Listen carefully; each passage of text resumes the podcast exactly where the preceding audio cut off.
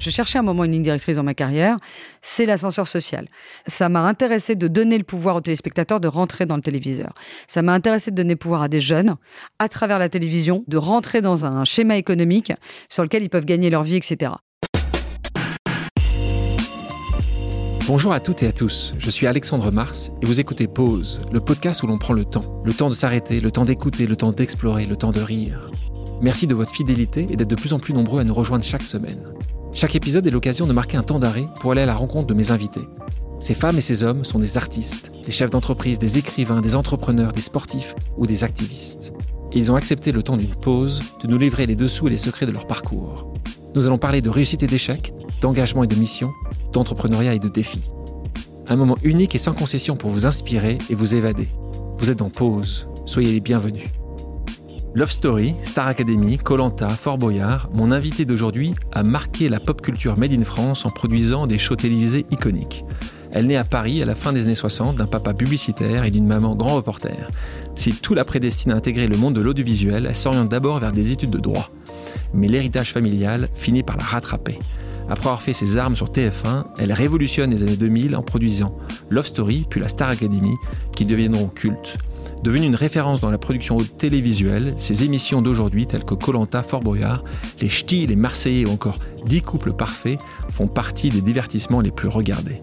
Le temps d'une pause, la reine de la production revient en toute sincérité sur son chemin parcouru, celui à venir, et évoque les coulisses des émissions qui ont marqué le paysage audiovisuel français. Bonjour Alexia Laroche-Joubert. Bonjour. J'aime bien parce qu'on a souvent dit que j'étais une papesse, mais pas une reine. Euh, et je préfère être euh, en fin de compte reine que papesse, je crois. Ah, on t'a dit ça raison. On dit souvent papesse. On avait trouvé ça. Donc la reine, c'est, ça te va bien? Ouais, je trouve que c'est c'est euh, ouais, non, c'est très prétentieux comme ça, mais j'aime bien l'idée du trône, j'aime bien Game of Thrones, j'aime bien tous ces univers là, donc ça me va assez bien. Tu es né à la fin des années 60 dans le 16e arrondissement de Paris, ton père Patrick Laroche-Joubert était publicitaire et ta maman, Martine, grand reporter donc pour France 2. Euh, comment tu, tu, décrirais ton enfance? Je la décrirais avec des parents euh, très jeunes. Euh, ils t'ont eu, très jeune? Ouais, maman devait avoir 21 ans, elle était à Sciences Po, et mon père avait 23 ans, ou 24 ans, donc quand même assez jeune, un peu moins pour l'époque, mais quand même assez jeune. plutôt, enfin quand j'ai pris, alors très solitaire, euh, il s'avère pour plein de raisons, euh, j'étais euh, une enfant assez seule, avec pas mal de difficultés scolaires. on pourra peut-être revenir là-dessus. Donc, et et avec des parents qui m'ont montré que leur priorité c'est d'être des individus. Alors, avant d'être des parents, donc c'était des parents aimants, mais qui se construisaient en même temps qu'ils m'élevaient. Et donc, je pense que ça m'a donné une vision quand même de l'autonomie euh, assez tôt, euh, de l'importance euh, d'être, de s'épanouir. d'être une femme tout en étant une mère, d'être un père, enfin un homme, un, homme d'entreprise, parce qu'il était chef d'entreprise à un moment autant que, que père, de, de, voir leurs relations amoureuses, etc. Donc j'étais dans un environnement, ouais, assez pas dans une famille, on va dire, euh, dans une famille assez originale. On va dire ça comme ça. Très, très post-68 aussi euh, Oui, très, très post-68. Très, très, post C'est pas un peu, c'est très, très post-68. Donc voilà, je, voilà ils, étaient, ils profitaient de tout ce qui avait été gagné euh, dans les années 68. et, et, donc, donc ils, ils terminent leur vie ensemble Ils terminent pas leur vie Ils Non, ils divorcent. Moi, j'ai des parents qui sont assez géniaux pour ça. Ils divorcent quand j'ai 4 ans. Et je n'ai jamais eu l'impression... Si, parce qu'ils ont réussi un truc de dingue. Euh, euh, pour vous raconter l'anecdote, parce qu'elle est drôle, ma mère enferme mon père le jour du mariage, parce qu'il avait oublié euh, le voyage de noces. Et donc, le, le démarrage de leur union, elle l'enferme dans l'hôtel et elle jette sa, son alliance par la fenêtre. Donc ça démarre comme ça. Ah, ça démarre, ça démarre bien, c'est sûr. Déjà, ils, sont restés, ils sont restés 4 ans ensemble. Ouais, c'était déjà une prouesse. Et, et, donc, ils ont divorcé quand j'avais 4 euh, ans. Et après, ils n'ont cessé de se voir. Donc, mes parents, j'ai toujours vu mes parents ensemble. C'est une sorte de, de, de paradoxe. C'est-à-dire que j'ai des parents divorcés qui chacun se sont remariés, ont eu d'autres enfants, etc. Mais ont, ont toujours gardé un contact étroit. Et donc, ils déjeunent, je pense, euh, trois à quatre fois par semaine ensemble. Ah, c'est génial. Tu as souffert euh, des mauvaises notes parce que tu étais, à l'époque, c'est pas comme aujourd'hui, euh, tu avais un 10. Alors, j'étais euh, multi-10, j'avais plein de dés, euh, dyslexique, dysorthographique. Non, l'histoire, c'est qu'il faut se remettre à l'époque. Déjà, on ne diagnostiquait pas euh, ça tôt. donc, moi, j'ai été diagnostiquée très tard. Donc, en fin de compte, je me suis heurtée à une totale incompréhension à la fois de mes parents, parce que ma mère était très brillante, elle devait passer l'ENA, puis en fin de compte, elle m'a eu, donc elle n'a a pas passé l'ENA. Elle t'en a voulu? Euh, Non, pas du tout, pour le coup. Euh, et, euh, et ça, a été une, ça a été plus qu'une difficulté, ça a été un, des drames de ma vie. C'est-à-dire que je n'ai pas arrêté. Moi, j'ai appris à lire et à écrire à 11 ans. Donc, quand je suis rentrée en sixième, je sais juste écrire mon nom de famille. Et maman, qui avait beaucoup d'humour, m'avait. je savais écrire orthographe. Mais sinon, euh, donc ça a été très dur. Et je me rappelle un jour, je me retrouve chez un psy, un pédopsie avec ma fille, euh, suite à la mort de son père. Et le mec, me, enfin la femme, me pose une question débile en me disant comment ça s'est passé pour vous l'école? Et je m'effondre en larmes.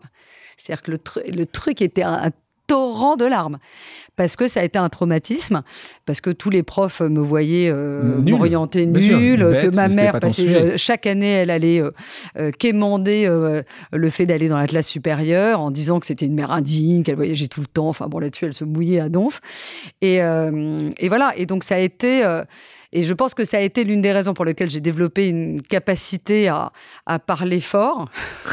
en fait, quand on m'a tenu la tête hors de l'eau, euh, jusqu'au bac, où j'ai eu 9,98, et, euh, mais j'ai eu 20 sur 20 en natation, donc j'ai eu mon bac.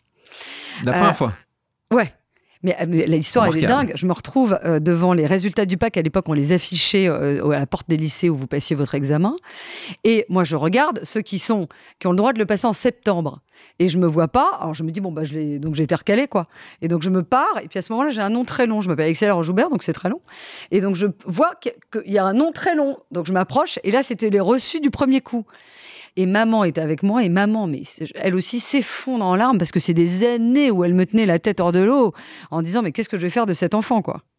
Et, donc euh, voilà. Et donc après je me suis inscrite en droit parce que ma meilleure amie y allait et que je voulais être flic. Mais tu voulais le devenir quand tu avais 10 ans, 8 ans, 15 ans c'était... En fait, moi, j'ai voulu faire trois métiers que j'ai pu faire de manière assez originale. Je voulais être euh, psychologue, je voulais être réalisatrice, j'ai disséqué euh, énormément de films, euh, plan par plan, et je voulais être flic, je voulais être commissaire de police. Alors, commissaire de police, pour être franc, c'était pas pour sauver la veuve et l'orphelin, c'était plus parce que j'étais fascinée de l'autre côté du miroir. C'est pourquoi des gens, d'un seul coup, qui sont comme vous et moi, passent de l'autre côté du miroir, commettent un, crime.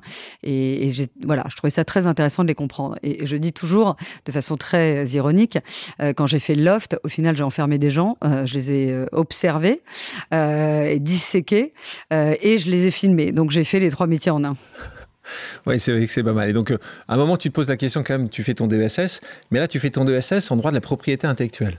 Donc là, euh, c'est la seule voie qui, qui t'acceptait. Tu voulais vraiment, tu avais une passion pour, pour la propriété intellectuelle ou tu devais aller jusqu'au DESS pour, une jeune femme comme toi qui avait plusieurs 10, c'est aller jusqu'au DESS, c'était aussi un, vrai, un vrai succès.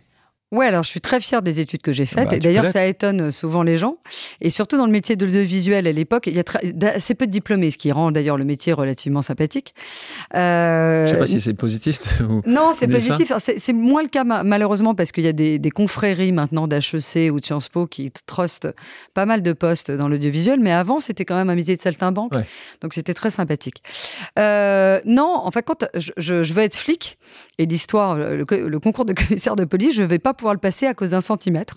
C'est-à-dire que le, il fallait mesurer 1m62 quand on était une femme et je mesurais 1m61, donc j'ai pas pu le passer.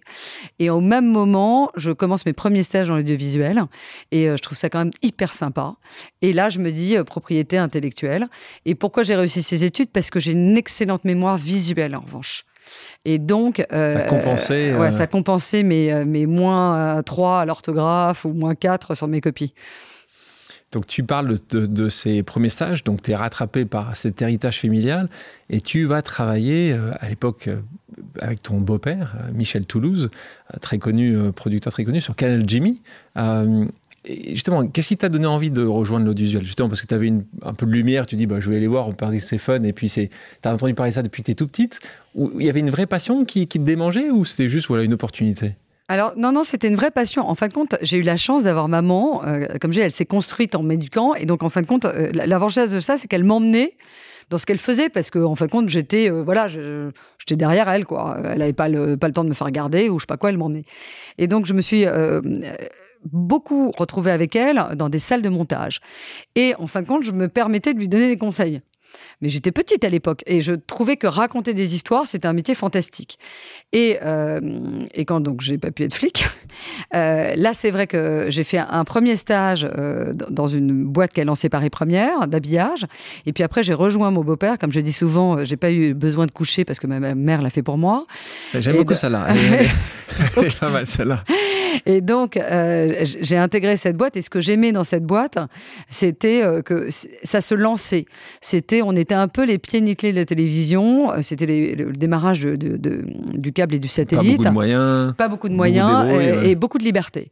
Et beaucoup de liberté éditoriale sur des chaînes qui prenaient, soit qui étaient, alors, en l'occurrence, comme je vous l'ai dit, j'aimais le cinéma, donc soit des chaînes cinéma, ciné cinéphile, ciné cinéma, soit des chaînes qui ont été précurseurs, comme Canal Jimmy, qui parlait de deux passions, euh, les séries, qui ont été les premiers à parler des séries, et puis les bagnoles. Et moi, je suis une fan de bagnoles. Est-ce que les gens te regardent en disant tu devrais pas être là, tu ou pas du tout Ou est-ce que tu devais encore plus prouver? C'est parfois arrive en disant je vais devoir travailler encore plus dur, je vais devoir être encore plus brillante. Est-ce que tu tu devais faire encore plus pour montrer que tu étais totalement, euh, ou pas du tout à cette époque-là, n'importe qui pouvait rentrer. Le fait que tu sois connu dans la famille ou pas, ça ne changeait pas grand-chose. Euh, très, très clairement, mon beau-père, moi, quand il m'a engagé, euh, m'a dit tu vas devoir euh, travailler deux fois plus. Le deal a été posé sur la table dès le début. Euh, il s'avère que pour surmonter tout ce que j'ai dû surmonter scolairement, j'avais une énorme capacité de travail. Alors, ce qui était rageant, c'est que j'avais, je travaillais beaucoup pour des résultats très médiocres. Mais quand même, ça m'avait entraîné à travailler énormément. Euh, et donc, euh, je me suis dit, euh, évidemment, le, côté fille à papa, d'une certaine façon, est, est assez facile. c'est une critique facile, mais néanmoins juste, parce que c'était quand même ça. Et donc, j'ai travaillé deux fois plus. Bon, il s'avère que l'avantage, c'est comme on était très peu, de toute façon, il fallait travailler beaucoup. Tu te souviens de ta première émission? Ma première, bah, Mon premier job réellement, c'était de faire des bandes annonces de films de cinéma, donc ça c'était fantastique. Euh, et après, ça a été vraiment mon premier gros job là-dedans. Non, j'avais deux jobs. Euh, j'ai eu deux jobs. J'ai eu un premier job qui a été une, foirade, mais un truc à mourir de rêve. Je devais faire la météo. C'était vraiment mais quel cac. Euh, et après, j'ai fait une émission fantastique avec un grand journaliste qui s'appelle Stéphane Paoli, qui a fait les grandes heures du service public à la radio. Et on a fait une émission pendant 2-3 ans tu pars travailler avec euh, deux figures très connues euh, de la télévision, euh, qui sont Michel Denisot et Marco, Marc-Olivier Fogiel. Donc là, ces années-là, tu, tu, passes du, de ce câble à. Parce qu'ils sont, à l'époque, ils sont à ils Canal. Sont à Canal. En fait, ils sont pas à Canal, ils sont à côté. Ils sont pas dans le bâtiment de Canal. Et je pense que ça m'a sauvé, je vais vous expliquer pourquoi. Ils sont à côté, dans une rue qui s'appelle rue Auguste Vitu. Euh, et euh, c'est comme. C'est l'auberge espagnole qui rencontre une tour de la Défense. C'est-à-dire, euh, moi, j'arrive pleine d'énergie, sans rigueur, mais. mais plein d'envie. Ouais, voilà, mais avec plein d'envie. Et j'arrive dans une structure journalistique où tout est vérifié, où c'est hyper écrit. Euh, c'est, des, euh, Marco est un bourreau de travail. Euh, et, donc, je, le choc ça ça clash. Ouais, ça clash. et donc, le choc est quand même un peu violent. Et, et on se, on se, on se trouve pas, Marco et moi la première année. Même âge, hein, même âge, même. Même âge, euh, bah, pas même parcours, mais en tout cas, euh, même âge. Et je vais être sauvée par un de ses collaborateurs qui dit euh, Cette petite, je la trouve super. Et il me prend, et là, j'explose la baraque. Et en fin de compte, on va se quitter après, parce que moi, je décidais la TF1, mais on va se quitter avec Marco en se disant C'est, c'est, merveilleux, on, a adoré travailler ensemble. Donc, c'est une belle histoire de résilience. Parce que franchement, j'étais en mauvais état après la première année passée avec lui. donc là, tu pars euh, sur TF1, tu deviens rédactrice en chef à l'une des magazines de documentaires. Tu vas être euh, en fait tradée en fait comme comme une joueuse de foot entre euh, le responsable de l'époque de TF1 et celui qui est aujourd'hui encore mon patron. Stéphane Corbit. Et donc à l'époque, il avait monté avec Arthur cette boîte de production qui s'appelait Casse Production. Et là, qu'est-ce qui se passe? Il, Donc il veut absolument te débaucher? Comment ça se bah, passe? En fait, moi j'étais là. En 99, 98 Ouais, je suis en ouais, 98. Euh, donc moi je quitte Canal Plus parce que, et c'est pour ça que je reviens au bâtiment, euh, je trouve que c'est trop, euh, trop éditiste pour moi. En fin de compte, ça correspond pas à mon caractère. Moi, je veux travailler pour le plus grand nombre. Je suis fondamentalement une fille populaire. J'aime euh, parler au plus grand nombre. J'aime les gens. Et je trouve que Canal a, a, a, des talents incroyables, mais qui ont trop la grosse tête. Et je me sens pas du tout dans cet environnement-là. Et donc, je dis à l'escure, écoute, je, vais vous quitter. On ne quittait pas Canal à l'époque. Hein. On était très bien payés. C'était vraiment l'Eldorado, etc pour aller dans ce que vous détestez le plus, c'est-à-dire chez Pascal Brognaud qui produit des euh, euh, témoins numéro un, perdus de vue, enfin, etc. Et euh, à ce moment-là, c'est Marc-Olivier Fogiel qui va parler de moi, alors que je le quitte, donc, à Stéphane Courby. Et Stéphane Courby va en effet négocier avec TF1 mon transfert. Et donc, mon salaire, mon transfert. Et donc, je suis partie. c'est très surprenant comme situation. Et donc, je suis partie après euh, chez Stéphane.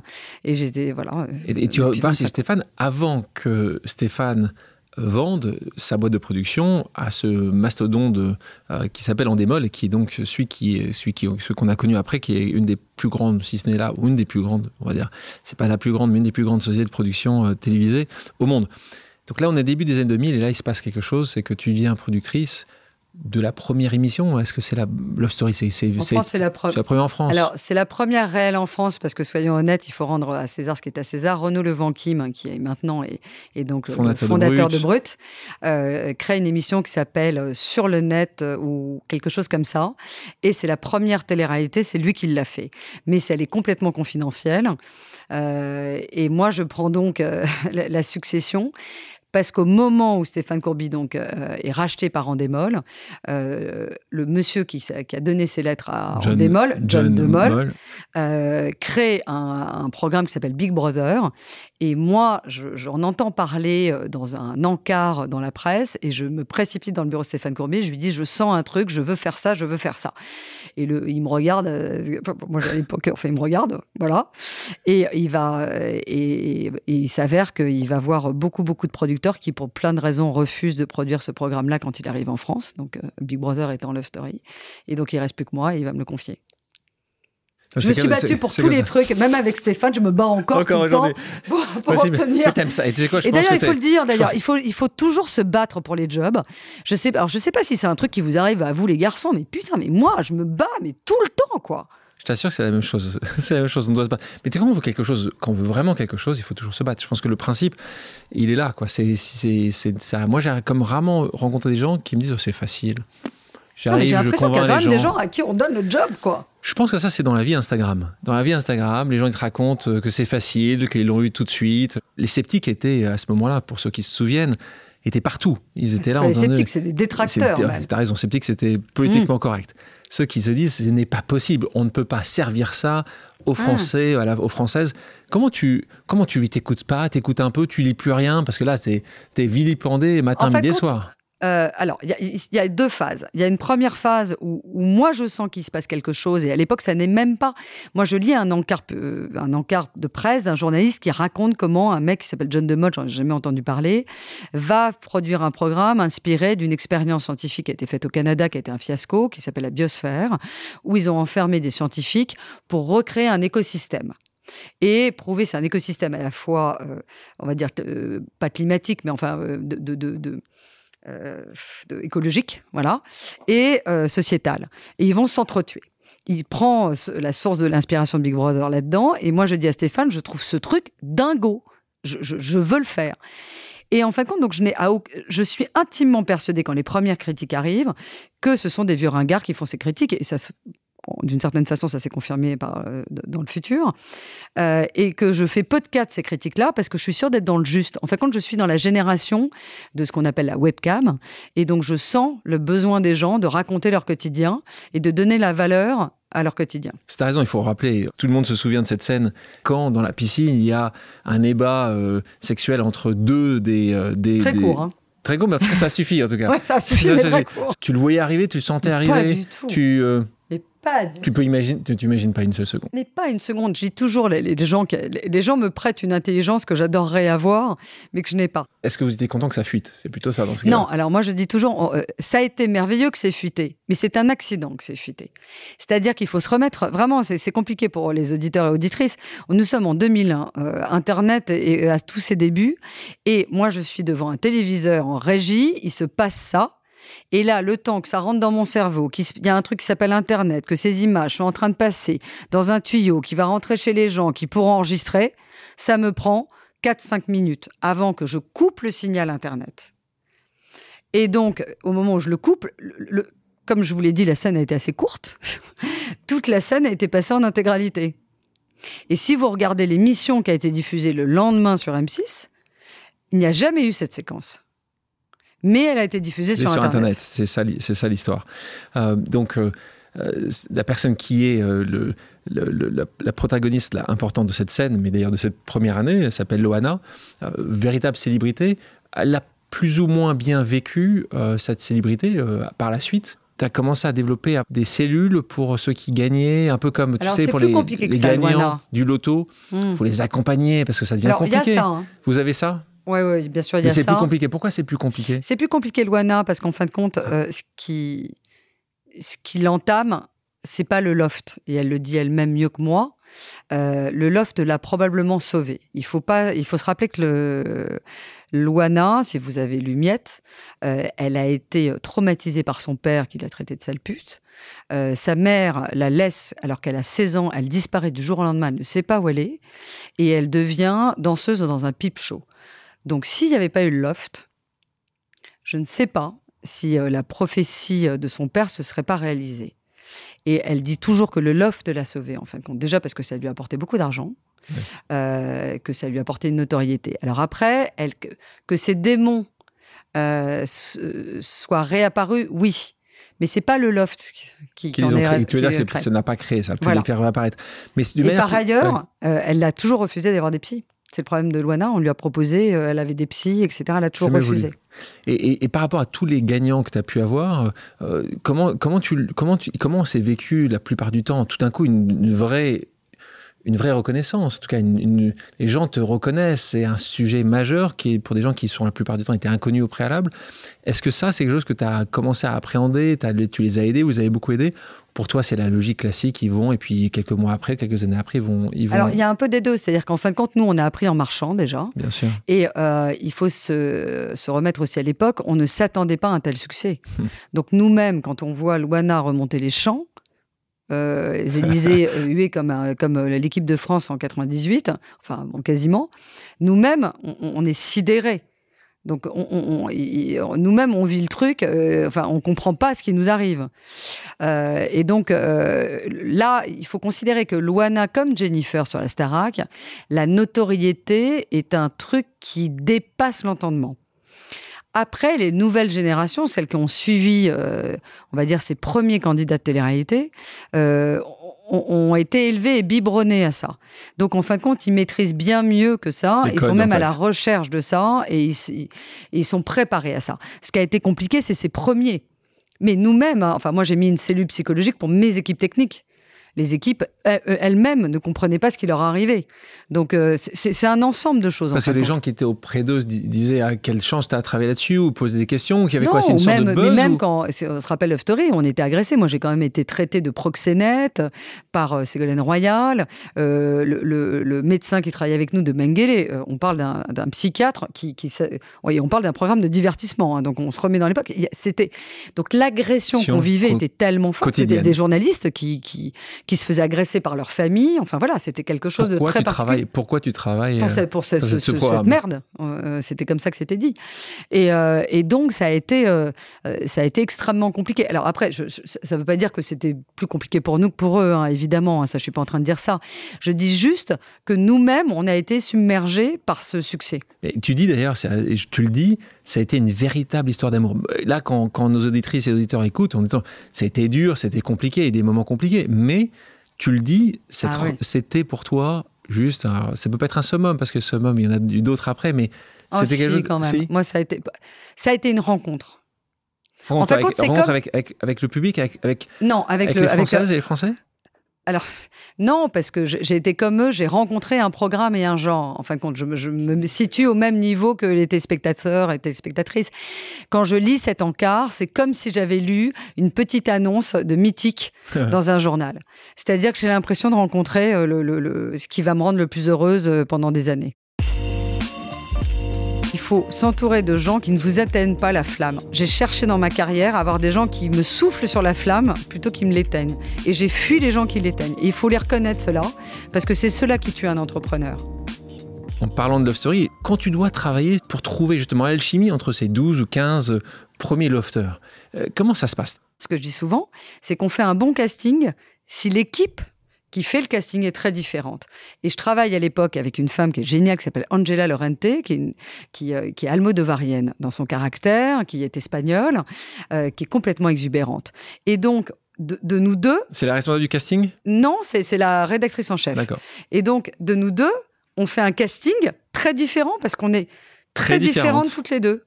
Et c'est ça qui fait nos forces. Et en fin de compte, on, prend aussi des gens qui nous plaisent, quoi, qu'on a envie de rencontrer. Qu'on, donc 20 ans après, aujourd'hui, est-ce que c'est beaucoup plus codifié? Parce qu'à l'époque, j'ai l'impression, sur le premier Love Story, c'était pas tellement codifié. C'était les gens que vous aimez bien. Aujourd'hui, tu t'obliges pas à sur dire... Colanta, on fait, on fait, on fait. Alors, sur Colanta, on, cherche vraiment euh, il y, a des critères qui reviennent, qui sont une représentativité euh, socio-culturelle, donc de gens qui viennent de milieux différents.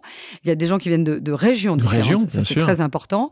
Et d'âge, c'est le seul programme euh, sur lequel vous pouvez avoir des gens de 50 ans et des gens de 18.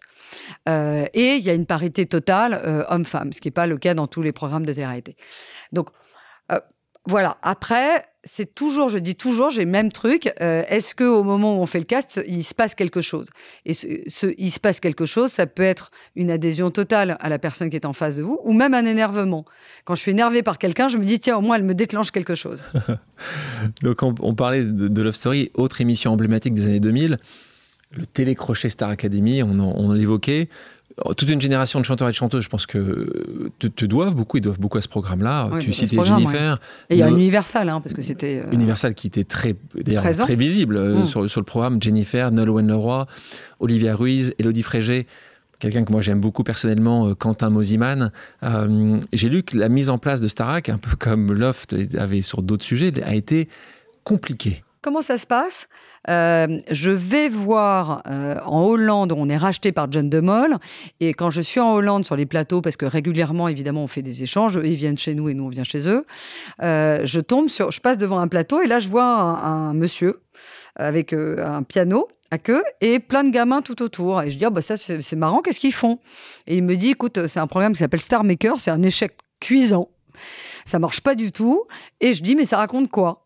Et euh, il m'explique ce que ça raconte. Et euh, quand je reviens en France, je vois Stéphane Courby qu'on avait lui-même entendu parler, mais euh, il l'avait pas vu. Je dis c'est marrant, c'est vraiment un programme qui est sympa. Ce mec, il fait un bœuf, c'est une star. Donc on m'explique que c'est une star de la chanson hollandaise que je connais pas, et qui raconte à des gamins son parcours, et ces gamins veulent chanter. Et je lui dis oh, c'est trop sympa quoi.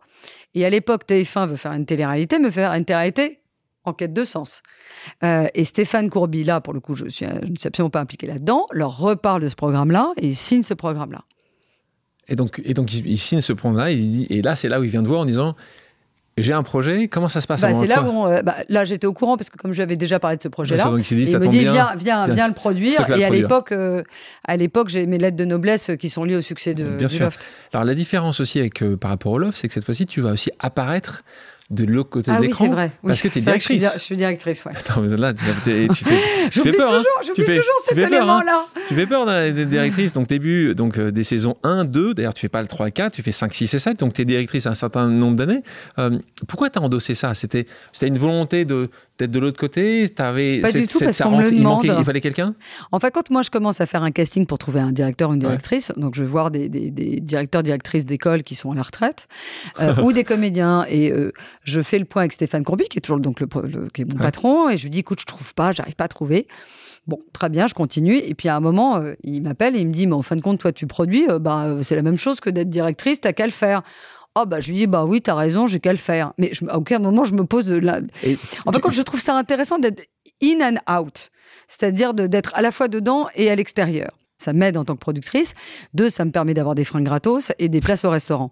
Euh, il s'avère que c'est une réalité parce que quand je, décide, c'est moi qui décide d'arrêter. Euh, en troisième saison. En troisième et quatrième saison parce que ça me. Ça fait le tour.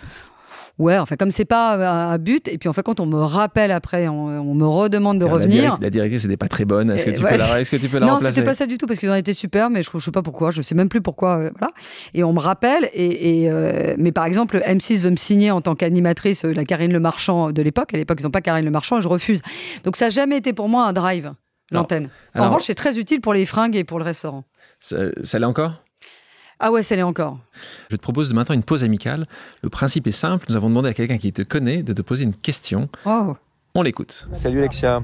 Euh, je sais que tu as bien aimé être devant la caméra quand tu étais directrice de la Star Academy et après la, la Starac, tu as fait des pilotes d'émissions de, de jeux. Euh, je voulais savoir si tu regrettais euh, que ça n'avait pas débouché sur quelque chose de, de, récurrent en tant qu'animatrice. Est-ce que tu avais toujours envie d'être animatrice? Gros bisous. Mathieu Vergne, que tu connais très bien parce qu'il a, il a, il a produit, euh, le prime de la Starac. Et, voilà, et, donc et puis maintenant, c'est un, très grand producteur et qui a rejoint la famille euh, du groupe auquel j'appartiens. Donc on est très heureux. Donc, donc il a passé des années sur TF1. Maintenant, producteur, il, est chez, avec toi chez Stéphane Courbit. Euh, il te raconte ça, il te pose la question, te connaissant ces années-là, est-ce que c'est un peu ça, c'est un peu la suite de ma question. Est-ce qu'animatrice, à un moment ou à un autre, encore aujourd'hui, est-ce que tu, est-ce qu'il y a quelque chose que tu aurais aimé ou, une, une, production que tu aurais aimé là, à nouveau, être derrière et devant. Ma carrière, elle est faite d'un truc qui est, euh, en fin de compte, qui est une ligne directrice, parce que je cherchais un moment une ligne directrice dans ma carrière, c'est l'ascenseur social. C'est un truc très bizarre, c'est-à-dire que j'ai toujours mis, en fin de compte, ça m'a intéressé de donner le pouvoir aux téléspectateurs de rentrer dans le téléviseur. Ça m'a intéressé de donner le pouvoir à des jeunes, à travers la télévision, de, de, de, rentrer dans un, dans un schéma économique sur lequel ils peuvent gagner leur vie, etc. C'est le cas de Love Story, euh, voilà, on en parlait, Loana a gagné énormément d'argent, euh, euh, Christophe qui a gagné, en l'occurrence, avec elle, bon, bah, maintenant il a son, euh, son gîte qui fonctionne très bien aussi à cause de ça. Euh, bah, évidemment, les chanteurs de la Starac, qui par excellence ont fait d'énormes carrières. Euh, pareil, les Miss France, pareil, Colanta. Voilà, j'adore j'adore mettre, exposer les gens. Il s'avère que les jeux, vous êtes en contact avec des anonymes. Et je trouve ça hyper sympa. En fin de compte, ça ne m'intéresserait pas du tout d'interviewer des stars ou des. Ça, c'est pas mon, c'est pas ma cam. Ce qui m'intéresse, c'est d'être avec le. J'aime l'histoire des gens, en fin de compte. Et, mais pourtant, un jeu, tu t'en, t'en produis pas. Ah non, si, j'ai produit le maillon faible. Maillon faible C'est toi qui es derrière le maillon faible, euh, Dans la deuxième saison. Euh, et j'ai produit. Euh, bah après, Colanta est un jeu, hein, est un jeu d'aventure. C'est définitivement un jeu. Starak, comment tu choisissais les candidats? C'était avec Universal? C'était vous avez une équipe spécifique? Comment... Alors, alors ça, il fallait vraiment. Il y avait une équipe qui était composée de gens de TF1, euh, de gens de euh, de, et de gens d'Universal. Parce qu'il y a une réalité, c'est que je suis pas apte à juger de la capacité vocale euh, d'un candidat. Donc ça, il faut que ça soit des professionnels. Donc chacun son rôle. en revanche, Jean Pascal, c'est le mauvais élève de l'Atlas. Et au final, celui qui a vendu des pelletés de disques, c'est moi. choisi ouais. Pourquoi tu l'as choisi Parce que moi, j'étais à l'école, donc j'étais nul. Et donc, j'ai toujours dit, bah, bah, il en faut un nul, quoi. Et il savait, il savait, je me souviens pas, il savait, il savait pas chanter, c'est ça C'était une catastrophe. Mais il avait ce truc. Il avait un truc. Mais c'est comme, c'est comme Bobby Lapointe. Bobby Lapointe n'est pas le plus grand chanteur euh, qu'on ait fait, mais c'est un mec qui, qui, a un univers. Il, avait passé beaucoup de tours, Jean-Pascal? Oui. Ouais, bien sûr. Ça. Hein. Et en fait, quand je cherche mon mauvais élève, moi je suis basque, euh, enfin ma famille ah, est bah basque, oui, parce landaise et basque d'origine. Il lusien, non? Ouais, exactement. Et, je leur dis, oh là là, bah alors les sauveteurs en mer de tout ce coin-là, c'est des branleurs, ce qui est très méchant, mais euh, parce qu'ils sauvent des vies, mais ils ont ce côté un peu je roule des mécaniques. Et je me dis, à mon avis, c'était nul à l'école. On se reconnaît entre nul à l'école, et donc voilà. Et c'est comme ça qu'il est arrivé. On parle beaucoup de gagnants dans, de Starac. Un a particulièrement euh, marqué l'esprit des Français, donc c'est Grégory euh, Le Marchal, qui a disparu en 2007. Euh, tu te souviens du jour où tu, l'as découvert? Très bien. Souvent, je me pose la question de pourquoi des gens ne, participent pas à ces, programmes. Et je pense qu'il y a beaucoup de gens qui se disent la télévision, c'est pas pour moi parce que je n'ai pas le droit d'aller à la télévision. Et donc, je dis c'est intéressant, c'est important que tu le dises. Et je dis à mes équipes, il y, a toute une, catégorie de gens qui sont les handicapés, en l'occurrence, entre hein, les handicapés qui ne qu'on voit pas en télévision. Euh, et donc je leur dis, euh, passez des informations aux associations. Euh, s'ils ont des gens qui chantent, ça sera jamais un problème. Et en fin de compte, une association appelle la directrice de casting et lui dit écoutez, moi, c'est pas dans mon association, mais j'ai entendu parler d'un garçon qui a atteint d'une maladie grave, euh, mais qui chante remarquablement bien. Et on lui dit bon, envoyez-nous une cassette. Et donc, on nous envoie une cassette. euh, je crois qu'il chante une chanson de Céline Dion. Et je me dis mais le gamin, il, est beau comme un cœur. Il, il me, il me semble très bien chanter, euh, mais il a cette maladie très grave. Et donc, j'envoie la cassette à, Pascal Nègre en me disant il va me défoncer. Pascal Nègre, donc, qui, qui est était le patron d'Universal. à pour l'époque. lui dire, c'est parce que c'est lui qui valide Ah, la, la capacité vocale des candidats. Et euh, je lui envoie la cassette en disant est-ce qu'on peut le, le faire venir euh, aux auditions? Et il me rappelle, en disant- il, m'a- il démarre cette phrase en disant Alexia, tu te rends compte de ce que tu m'as envoyé? Et je me dis Putain, je vais me prendre une sais, c'est mauvais. non, non, mais c'est mauvais. Et puis euh, tu fais, tu, fais- tu fais de l'exploitation. ouais. Tu fais de Ah, que l'exploitation. ouais, tu de- fais de l'exploitation, de euh, entre guillemets, de la douleur. du misé- Il me dit, et donc, je, je pense qu'il va me dire ça, et là, il me dit, depuis Balavoine, je n'ai jamais entendu quelqu'un qui a autant d'octaves vocales. Et ça, c'était Grégory Le Et Marchal. c'était Grégory Le Marchal. Donc, Et d'ailleurs, euh, on ne parlera très peu de sa maladie si on regarde l'émission. a- Quasiment jamais. Jamais, euh, ni dans son portrait, etc. Jamais. Quel est ton meilleur souvenir de l'émission? Quand il fait Et maintenant, cette chanson où il est remarquable, parce que Et maintenant, c'est quand même l'histoire euh, Beko euh, qui chante la fin, la fin, la, la, la mort. euh, la fin de, de son, de, de son règne d'artiste, et c'est quand même un gamin à l'époque, Greg doit avoir une vingtaine d'années. Euh, et quand on lui annonce qu'il a gagné, il a un, un cri qui est un cri, de, un cri de délivrance, quoi. Parce qu'il faut savoir que euh, Grégory, il avait euh, trois heures de kiné par jour, que les veilles de, euh, la veille du prime, il on avait dû appeler les pompiers parce qu'elle est vraiment pas bien, et que donc, c'est ça lui demandait par rapport aux autres candidats, euh, enfin une, Une force, une intérieure. euh, hallucinante. Et il y a ce cri qui, pour moi, est un, un cri de délivrance, quoi. C'est magnifique. À, à quel moment, à quel moment vous avez compris avec Stéphane ou TF1 euh, que ça allait être ce succès euh, euh, unique? Première émission, première. À quel moment De vous- Starac Ouais, de Starac. Ah bah pas du tout au début, puisque ça a été un énorme échec au début. Enfin, un énorme échec. Ça a été un échec. Mais vous auriez dû être, vous auriez mis sur la touche au bout de, au bout de Eh ben, deuxième on a prime. failli être mis, on a failli être mis sur la touche au bout du troisième prime, et en fin de compte, on a été sauvé par le rugby. Ah, euh, bah voilà, c'est- Sud-Ouest, tu vois, tu viens du Sud-Ouest, il y a une raison. Et en fin de compte, c'est Patrick Lelay qui, alors qu'on on est plus ou moins en train de signer notre arrêt de mort, euh, dit Mais attendez, il y a le rugby en face qui va arriver sur France 2. Le rugby fait en moyenne 5 millions. Donc, mathématiquement, vous allez gagner un certain nombre de téléspectateurs. Il nous dit cette première phrase. Et il nous dit surtout une deuxième phrase qui a été, euh, qui a été une sorte de. d'illumination pour nous, euh, pour Stéphane et pour moi. Il nous dit, mais il y a un truc que je comprends pas quand même. C'est une école de chant, ils chantent pas. Et en fin de compte, on avait fait une erreur avec Stéphane. On sortait du loft et on avait mis le, le chant et l'école de chant en arrière-plan pour mettre en, en avant la télé-réalité. Or, on était dans une école de chant. Et à partir du moment où on a inversé, qu'on a commencé à inviter des stars de la chanson et qu'on a mis le chant au cœur de- de- de- du concept, on, on a rencontré le public. Tout à l'heure, je te posais la question du, du meilleur moment. Il y a eu un pire moment? C'est euh, 50 Cents. Ah, qui était, qui était venu, pas venu? Qui était venu et qui a fait chier tout le monde. Et donc, je lui ai dit, tu dégages du plateau. Sympa. Ouais, ouais, non, il y a un moment, ça va, quoi. Pas l'habitude. Et, euh, et- en de compte, euh, de- de- j'ai compris bien plus tard que malheureusement, lui, il était pour rien. C'était son staff qui était euh, Insupportable. insupportable. Et donc, il a chanté ou pas, finalement? Oui, au final, il a chanté. quand même. Euh, on parle toujours de- chez les entrepreneurs d'une capacité de doute ou de justement ne pas douter. Toi, qui es euh, dans ces grandes maisons, mais qui a quand même une pression incroyable, tu doutes ou pas? Moi, j'ai pas mal de doutes parce que déjà, je, gère quand même des très, très grosses sociétés avec des, très gros enjeux, avec des très grosses pressions. Euh, mais je dis toujours, moi, j'ai un truc, si je dois donner un conseil, euh, c'est. Un métier quand vous êtes faites ce- métier qui est quand même un métier de saltimbanque et sur lequel vous n'êtes pas électricien. Il y a un très beau bouquin qui s'appelle L'éloge du carburateur qui a été fait par un, un, un monsieur qui est un professeur d'Harvard ou de Columbia d'ailleurs, je ne sais plus lequel, euh, qui est, est fan de moto. Et donc, il raconte que la satisfaction qu'il a de réparer les motos, parce qu'à un moment, quand il répare sa moto et qu'il appuie sur euh, le contact, elle démarre. Alors que dans son métier, il est jamais sûr de la réussite qu'il va faire. Bah, quand vous faites de la télévision, vous pouvez mettre toute l'énergie que vous avez à faire un bon programme, et pour autant, il ne rencontre pas son public. Parce qu'il y a une concurrence, parce qu'il bah, il y a, s'est passé autre chose à un autre moment, etc. Parce que c'est la fin du lockdown et tout le monde a envie de sortir. Enfin voilà. Et donc le doute, euh, c'est quelque chose qui nous atteint beaucoup. Et je dis que ce qui est très compliqué, c'est qu'il faut s'entourer de gens qui ne, vous, qui ne vous atteignent pas la flamme. En fin de compte, moi, j'ai cherché dans ma carrière à avoir des gens qui, qui, me, qui me soufflent sur la flamme plutôt qu'ils me l'éteignent. Et j'ai fui les gens qui l'éteignent. Et il faut les reconnaître, cela, parce que c'est cela qui tue un entrepreneur. En parlant de, de, de toutes euh, ces personnes qui sont passées euh, euh, dans tes émissions, est-ce que tu restes en contact avec certains, certaines candidates, certains candidats? Est-ce qu'il y a une relation qui s'est développée avec certains nombres ou ou, tu passes tout de suite à autre chose? Il y a des relations? Alors, euh, ça peut paraître assez, alors, il y, a assez euh, déshumanisé ce que je vais dire, mais en fait, compte, il y a une explication que je, que je vais vous rendre très humaine. Euh, vous mettez les gens, c'est un peu comme des ados. C'est-à-dire que les ados, vous les éduquez, vous tout ça, ils vous doivent beaucoup, puis à un moment, ils vous regardent, ils vous disent Putain, t'es tellement ringarde, je claque la porte et je me tire.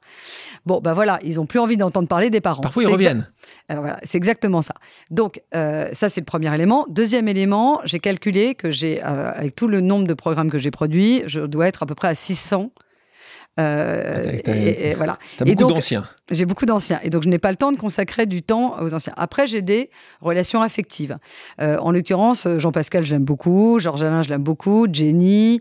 Euh, voilà, Loana. je fais partie de gens qui ont encore des contacts avec Loana. Et, pour toi, justement, dans ces 600, c'est, pour toi le, lequel ou laquelle qui est pour toi le, le, plus grand exemple d'un vrai succès après, après diffusion? Ben, après diffusion, ouais, celle qui Jenny, je pense. Jennifer Ouais.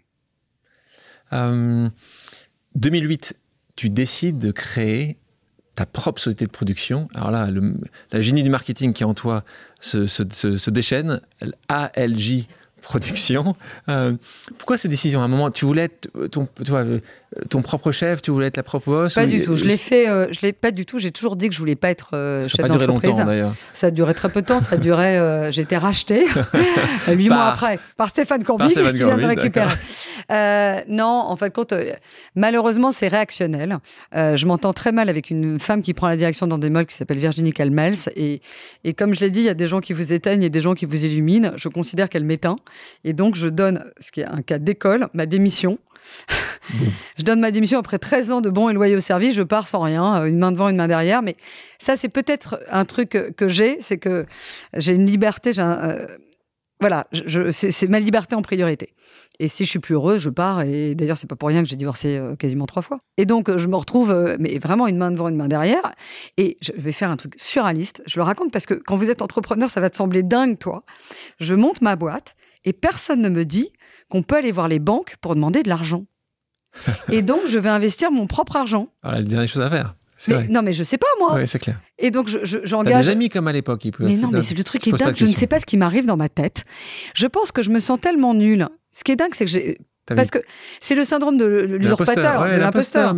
Et donc, je me sens nulle. Et donc, je me dis, bah, bah oui, puisqu'il faut monter une société, bah, je vais, prendre, je vais prendre mon argent. Et, hop, je le mets et donc, tout, mon, tout l'argent que j'avais, je le réinvestis dans la boîte. Donc, je paye euh, les gens, je paye tout ça, avec etc. Avec mon argent.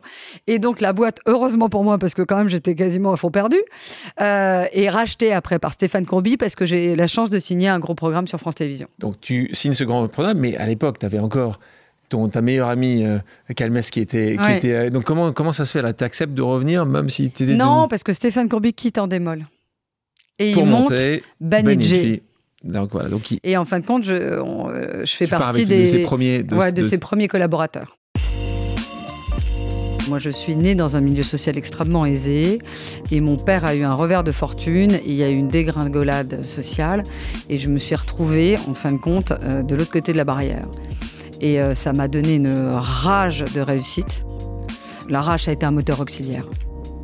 On parle de boîte de production, euh, Media One, Newen, euh, JLA Production, Tetra Media Studio, Fédération Entertainment. On a beaucoup, la plupart sont, des, sont dirigés aujourd'hui par euh, des hommes. il y a très peu de femmes. Très peu de femmes. Je pense que. Il y a Vivienne Godefroy qui était chez Newen, c'est ça Qui part maintenant et qui est remplacée par un homme. Une question moi, que j'aime beaucoup. T'es pour les quotas, toi? Oui. T'es pour les quotas. T'as toujours été pour les quotas quand c'est arrivé en. Euh, oui, oui j'ai, en fait, alors déjà un, je ne suis pas une une féministe. Euh, moi, je considère que je me suis jamais considérée comme une femme dans, dans le travail. Je me suis considérée comme un individu avec une expertise ou des, ou des faiblesses. Euh, et donc, ça n'a jamais été un point chez moi. Et j'ai probablement eu la chance, contrairement à d'autres, de, de travailler avec des hommes qui étaient très féministes et qui donc m'ont laissé la place de grandir, d'une part. Et d'autre part, je n'ai jamais été soumise à, euh, à du harcèlement ou Jamais. jamais. Non franchement jamais. J'ai eu une Ah, blague ah, un ah, jour avec quelqu'un. Mais franchement euh, sincèrement c'est c'est un épiphénomène.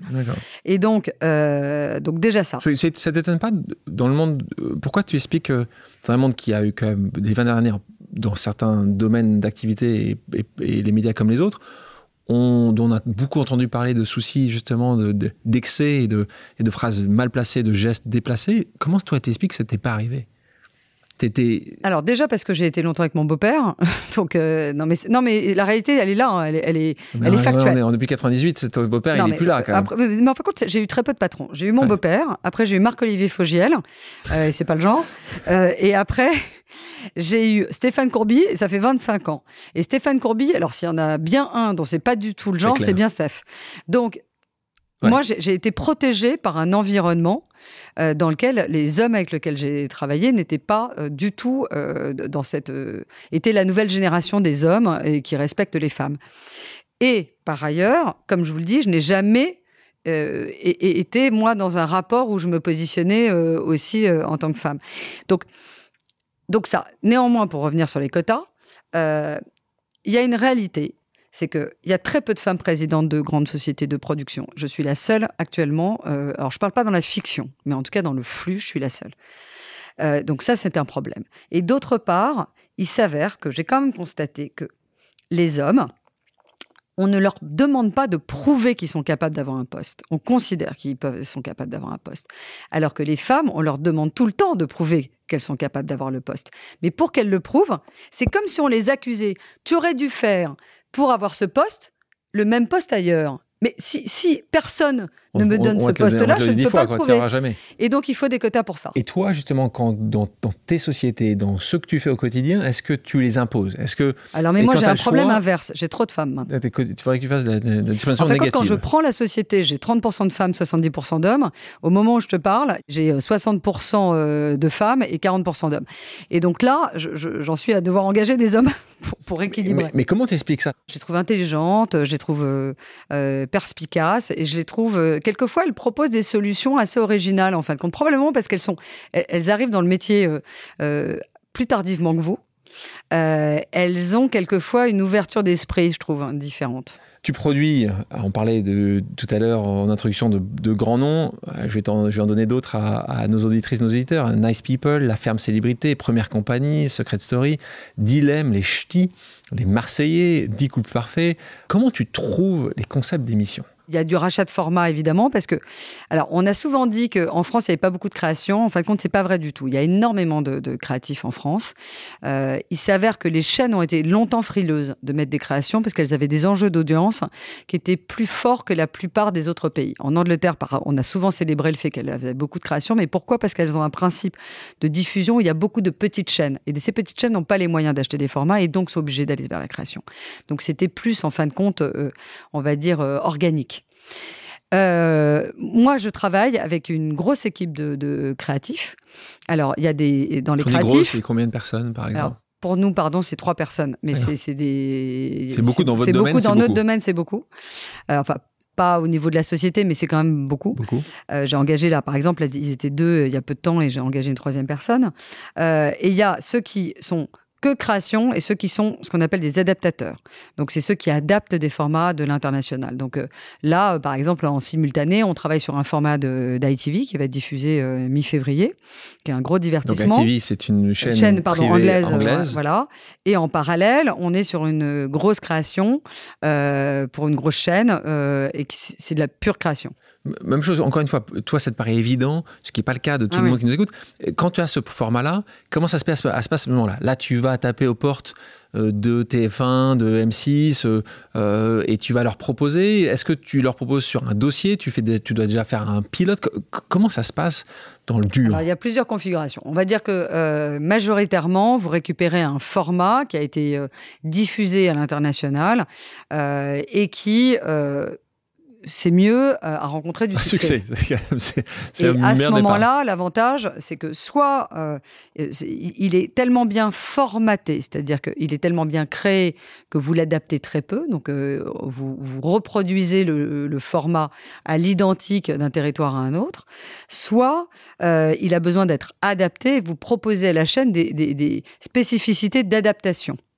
Euh, qui sont liées en général, euh, au- au- par exemple, il y a très peu de quotidiennes dans le reste du monde. Nous, il y a beaucoup de quotidiennes. Donc voilà. Euh, ça, c'est le point. Le deuxième point, c'est ce qu'on appelle des paper formats. Vous entendez parler d'un format à l'international, mais qui n'a pas encore été produit. Et là, euh, en général, les diffuseurs vous disent bah, Vous savez quoi, on va Attendons. attendre qu'il soit diffusé. Attendons un peu. Et puis euh, après, il y a la création, Création pure. pure. Et dans ces cas-là, on se nourrit de plein de choses. On peut s'appuyer sur une marque existante. Euh, par exemple, je sais pas quoi, euh, les ch'tis, les Marseillais. c'est vrai qu'on l'a créé entre autres parce qu'il y avait la diffusion des ch'tis et du film. Et qu'on adorait l'idée de quelqu'un qui aille dans un univers, ce qu'on appelle fish out of the water, et qu'il aille dans un autre univers. Quel est le format que vous avez créé Parce que là aussi, il y a un modèle économique que vous avez revendu? C'est quel le, Fort Boyard, Fort Boyard c'est la, la plus grosse vente la plus grosse de vente. format euh, français à Ça a été l'international. vendu dans combien de pays? 34 Donc ils ont chacun des forts. euh, Où ils Ouais, viennent, ils ont- où ils vont Ils viennent Non. de certains- Il y en a certains qui viennent au fort. euh, non, mais enfin, quand il n'y a que des gens qui viennent sur le fort, parce que c'est la spécificité de ce format, c'est-à-dire qu'il faut tourner sur le fort pour euh, avoir le Ah. droit de le faire. Et, mais en revanche, il y a des perfouras, des euh, Bien sûr. tout ça. de tous, les, de, de- de tous les pays du monde. On parlait de télé-réalité. Pourquoi ça te passionne? Tu réponds à quel besoin? C'est très distrayant. Enfin, quand je réponds à un besoin qui va te parler, parce qu'on fait partie de la même génération, c'est pour nous la, la même chose que les séries AB, Hélène et les garçons, et c'est distrayant. Alors, je te parle pas de Colanta, parce que Colanta, c'est un jeu d'aventure, hein, c'est pas euh, de la télé-réalité. Mais euh, sur la télé-réalité type les Ch'tis, les Marseillais, etc. Euh, donc, il y a une vraie curiosité. Après, je trouve qu'il y a un léger essoufflement là. C'est marrant parce que pendant très longtemps, j'ai dit euh, le contraire. Et là, je trouve qu'il y a un petit essoufflement. Quelle est l'émission à laquelle tu aurais aimé participer en tant que candidate? Ah, en tant que candidat. Bah, J'avais dit euh, il y a très longtemps Colanta, maintenant rétrospectivement, mais jamais je fais ce programme. Pas forcément. Euh, non, que, quel programme j'aurais adoré faire Euh, en tant que candidate? Que tu as produit euh, Que tu as produite Ah non, non, mais non, non, non, je, pas euh, non, je sais les programmes que j'aurais adoré produire. Vas-y, dis-moi. Ah, moi, j'aurais adoré produire. euh, alors, j'aurais adoré produire euh, Mario au premier regard. Je me suis battue pour avoir les droits et M6 euh, les a eus. Euh, et j'ai refusé de prendre la direction de Fremantle parce que je ne voulais pas produire L'amour est dans le pré parce que je suis tellement fan que je veux pas le produire, je veux le regarder. C'est pour ça que tu as refusé la. la- Ouais, oh, il y a plein de Entre raisons. Ils Et auraient dû l'une mettre des- un zéro de plus. Ils auraient dû mettre un zéro Et de l'une plus. des raisons, c'était. Ah bon, ils étaient prêts à le mettre. hein.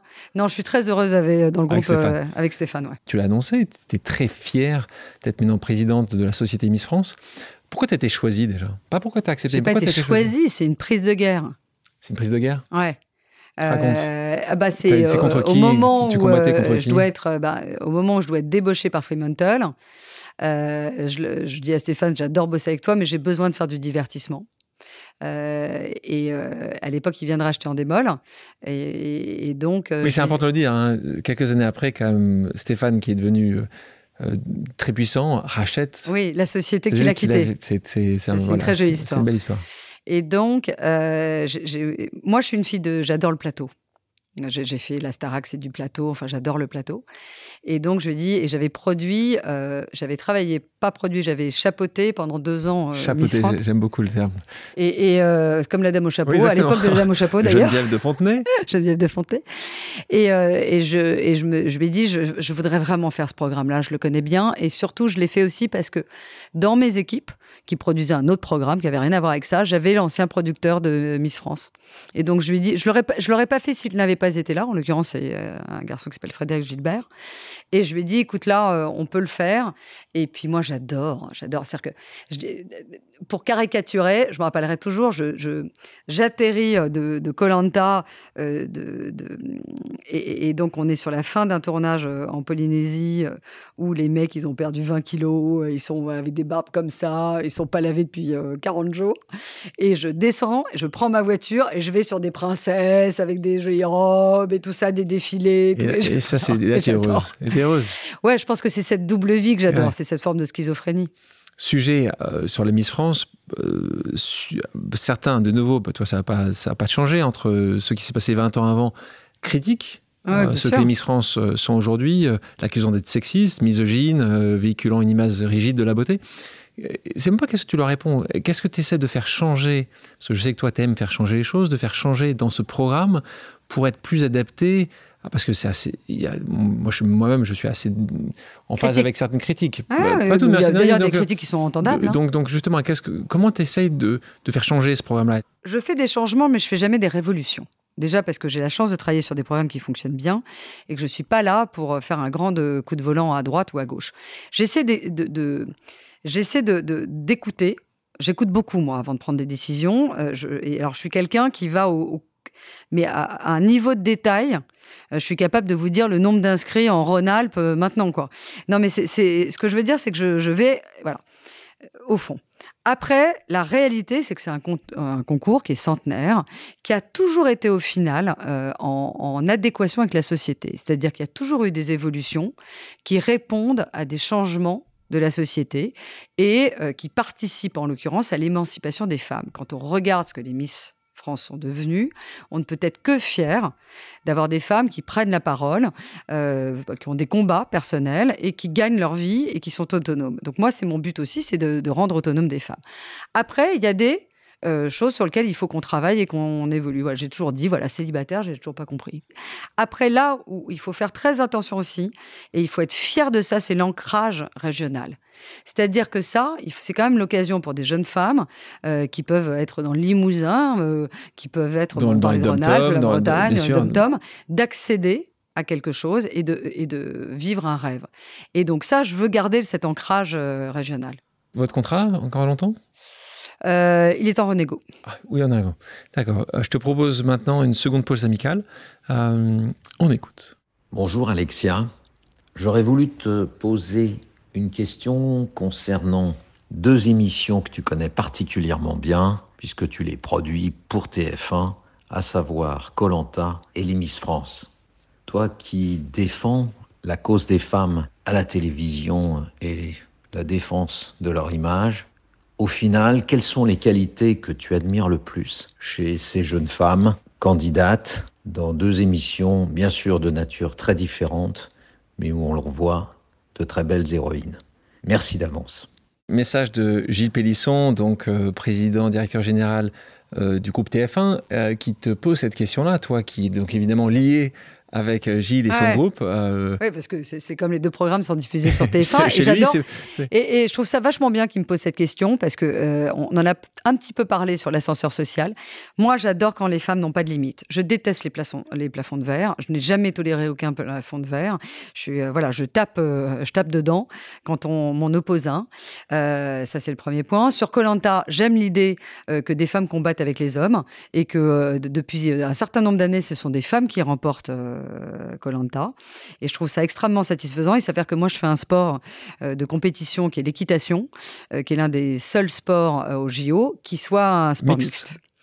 Donc ça, et sur Miss France, ce que j'aime, c'est exactement, c'est de, elles, elles en parlent bien mieux que moi, c'est de se dire, souvent, il y a quand même un problème en France, il y a une surpuissance de Paris au détriment des régions, et que souvent, accéder à Paris, c'est extrêmement difficile pour des jeunes femmes. Et que là, elles prennent leur destin en main et elles se disent, c'est une voie aussi pour conquérir euh, la France. Et moi, j'aime ces femmes de conquête, j'aime ces femmes qui y vont et, qui se libèrent du joug masculin et, social. Ce que j'aime bien, c'est que tu disais un peu plus tôt dans l'émission que tu n'étais pas féministe, euh, quand je t'entends, et avec tout ce que euh, féministe veut dire de positif, hein, je te sens et je t'entends. Je ne suis pas une néo-féministe. C'est-à-dire que j'adore. Euh, quand... Oui, alors c'est vrai au final. Mais bon, ceci étant, ce qui sur les plafonds de verre touche beaucoup de femmes, mais pas mm. que. Je pense qu'il est encore aujourd'hui très souvent le cas, trop souvent le cas de ce plafond de verre par ton genre, par ton ethnie, par ta ah, région. donc, donc c'est des Mais d'ailleurs, c'est une grande fierté sur Miss France. Hein. C'est la représentativité des différentes ethnies et puis des dom-toms, de tout ça. Euh, il n'y a pas beaucoup d'émissions qui donnent euh, une place à, toutes ces femmes. Question que je pose souvent à ceux qui réussissent. Euh, et à quoi ils attribuent ce succès? Et je leur dis, est-ce que c'est la chance, l'entourage, le timing, le travail? Toi, si tu devais en choisir un. La rage. C'était peut-être un cinquième alors, la rage. T'as eu toujours ça? À une rage. Et tu penses que ça, c'est vraiment un sujet de dyslexie au départ Le fait que tu étais mis de Euh, côté? un- Comment tu expliques quand tu as fait ton travail euh, psy? Il y a deux choses. C'est lié à- à- au fait que les gens ont voulu mettre dans une case. hein, donc, euh, Qui était quoi la case? bah, La case de mauvais élève, Ouais. euh, qui réussira jamais, euh, un peu débile, quoi. Ouais. Euh, donc ça, euh, la rage de... de- d'un milieu social. Alors c'est très compliqué. Moi, je suis née dans un milieu social extrêmement aisé et mon père a eu un revers de fortune et il y a eu une dégringolade sociale et je me suis retrouvée, en fin de compte, euh, de l'autre côté de la barrière. Et euh, ça m'a donné une rage de réussite. euh, parce que je suis devenue chef de famille très jeune. Et donc, voilà, j'avais pas le choix. Donc ça, c'est la rage, ouais. La rage, a été un moteur auxiliaire. Avant de rentrer sur le quiz, je vous propose une pause musicale. Alexia, quelle est ta chanson culte? C'est Beyoncé Crazy in Love. Crazy Enough. Ok, très bien. Donc, euh, on va l'écouter.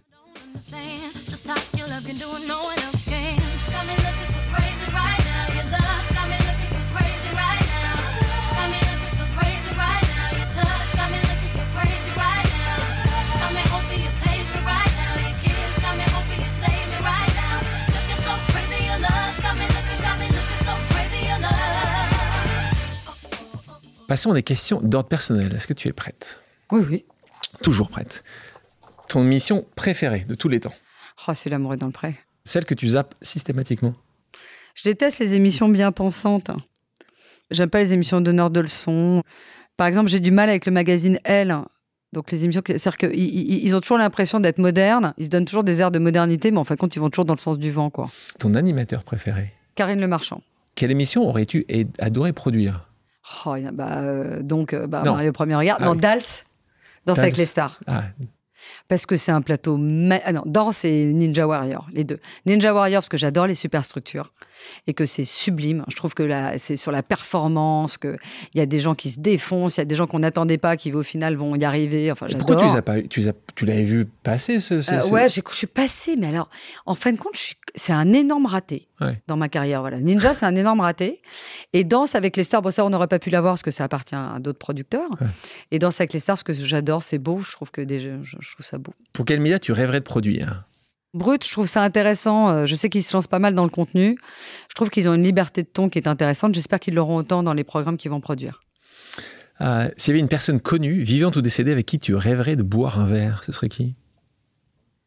Euh, J'aurais rêvé euh, Obama, parce que je le trouvais sexy quand même. Ah, tu le trouves sexy? Ouais, je le trouve sexy, intelligent, une histoire remarquable. Ouais, ouais. Obama, j'aurais bien aimé. ouais. Ta plus grande peur? Euh, ma plus grande peur, d'être euh, en dehors du circuit. Je, je lutte, je, je lutte pour ça. Ton film préféré? Euh, mon film préféré, c'est un film de Visconti euh, qui s'appelle Violence et Passion, qui est l'avant-dernier film de Visconti. Quelle est la destination idéale pour faire une pause? La tienne? Un avion. Un avion? Ouais. Même avec le Wi-Fi maintenant? Je, je, je prends pas le wifi Tu quand prends même. pas le Wi-Fi. Ouais. Passons à un petit jeu d'association d'idées. Le principe est simple, je te dis un mot et tu me dis la première chose à laquelle il te fait penser. Prête? Si je dis télévision, tu me dis? Euh, je me dis euh, contenu. Si je te dis Nikos, Euh, slip dis rouge.